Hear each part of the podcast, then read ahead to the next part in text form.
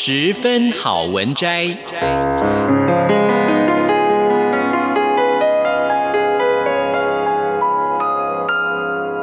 十分钟的心灵补给站。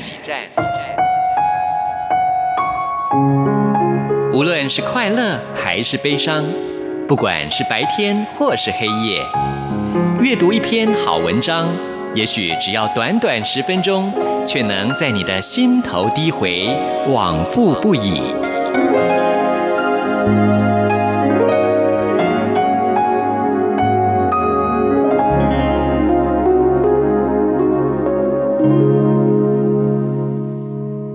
各位亲爱的听众朋友，您好，欢迎您再一次的收听《十分好文摘》，我是李正纯。我们今天要介绍的这本书是时报出版的《五 G 时代大未来》，作者是严长川。五 G 百倍速竞争时代已经来了，当 AI、物联网、车联网、Smart Home、VR、AR 已经成为智慧生活的常态。如何在经济、行销、商机上掌握五大运用，做跨界混搭、异业结合，并且将挑战视同机会？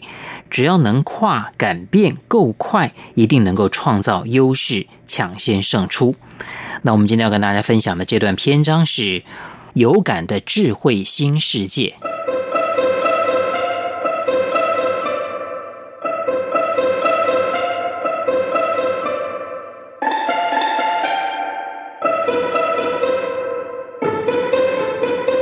目前，全世界手机普及率已经超过百分之百，天天跟繁星似的基地台连线，创造出天文数字的资料，可媲美宇宙大爆炸。据专家估计，每年数据的数量都会以百分之五十的速率翻倍成长，平均每分钟会产生二点零四亿封 email，两百四十万则讯息贴上 FB，七十二小时的影片上传 YouTube。二十一点六万张新照片上传 Instagram，大已经不足以形容数据的数量，海量也不够看，只有无限量差可比拟。二零二零年数据的产值大约九十八点三亿美元，平均年复合成长率百分之二十六。试想。如果未来一个人拥有的电脑设备超过现在全球计算能力的总和，一个人产生的数据量超过现在全球数据量的总和，世界会发生什么呢？就取决于你的想象力。有价值的数据应该具备三个 V 的特性，就是数量 （volume）、种类 （variety）、速度 （velocity）。其数量大概仅占全体的百分之一。如何掏数据、玩数据是一大关键。Amazon 亚马逊的 CEO 贝佐斯言必称数据，提出要投资五十亿美元，将创造五点五万个职缺的新总部的信息的时候，曾惊动美国两百多个城市抢邀。Amazon 建立一套演算法，输入竞标城市的优惠条件跟相关数据，再根据城市跑出结果，再做最终决策。就是靠数据选址的一个活生生的案例。一般企业会搜集线上卖家跟云端客户的数据，转化成有参考价值的资讯，然后用以指导业务策略，例如网络行销需求、网络舆情、风向、目标市场喜好、消费者行为等，进行精准行销。大数据不只是一种趋势。价值应用在百货、制造、医疗等行业才是王道，让大数据和人工智慧更贴近人们的生活。美国一家独角兽公司居然利用大数据协助 CIA 找到宾拉登。人工智慧 AI 必然奠基于大数据，没有大数据的喂食，很难产生可用的 AI，而没有 AI，大数据不过就是一大堆垃圾。以投资理财为例。机器人理专透过大数据和 AI 的功能所创造的优势，很快就会取代人类。但不久的将来，当大家都有理财机器人的时候，优势不在，而套利空间却消失，怎么办呢？社群合作可能是方向。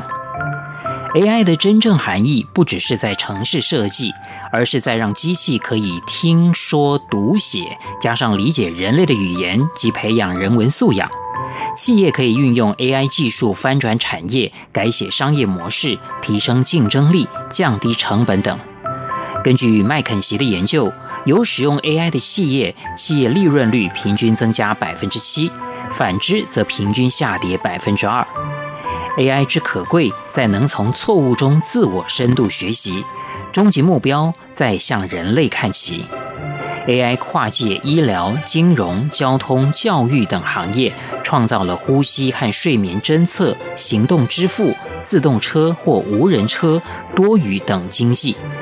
5G 方便提供大数据做即时分析，可以说是 AI 的眼睛和耳朵。台湾的鸿海集团在中国新上市挂牌的工业富联已经有七座关灯工厂，将在2020年进行精准制造。AI 的人脸辨识技术让人脸成为每个人的身份证或名片，而后只要刷脸就可以解决认证的问题。心理学的研究指出，人类会自然流露零点二秒的微表情，这是个人内心世界的一种下意识，无法控制而且转瞬即逝的情绪脸部反应。变脸技术如果能够再精进到可以抓到微表情，就可以提供给银行放款人员去侦测贷款人对借款的使用是否说谎。也就是说，AI 既可以变脸，还能够测谎。听说中国已经制造出世界上第一个 AI 人妻，可以解决未来中国男女比例严重失衡问题。但有人担心，会不会成为监控老百姓的另外一项利器呢？这次 5G 掀起的数位浪潮可以说是翻天覆地的全面性产业革命，从三百六十度展现出数位力。下从个人生活智慧化开始，到智慧家庭，再扩展到智慧社区。上从智慧国家和城乡，以至智慧社区，再透过最后一里路光纤进到智慧家庭，埋下一颗未爆弹，把所有东西都变聪明，或智慧一切成为智慧新世界。在高科技进步下，各国会积极从交通、金融、零售、医疗、生活办公、教育、安全、文化娱乐等 AI 场景去规划智慧城市建设。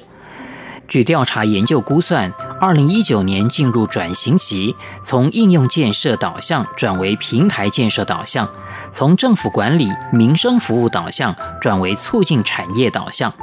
全球有超过六百个城市投入智慧城乡，中国会有十一座，美国有四座城市将投资各超过三亿美元在视觉监控、公交系统。户外照明、智慧交管、连接后台的项目上，中国上海市采用华为公司的技术，有机会把虹桥火车站打造成全球首个 5G 火车站。韩国则已经把松岛市打造成一座实验的智慧城市。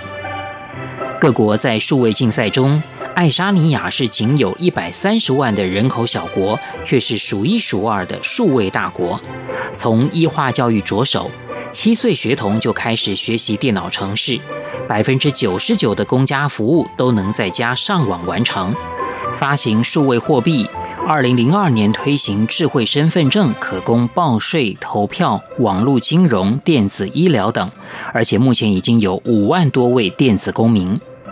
德国有感于欧洲在 5G 发展的落后，誓言要大力进行现代化网络建设，加速全球数位经济竞争力，让他国难以超越。台湾因为在 5G 上还找不到赚钱的商业模式，甚至连产业标准都还未定案，只好摸着石头过河。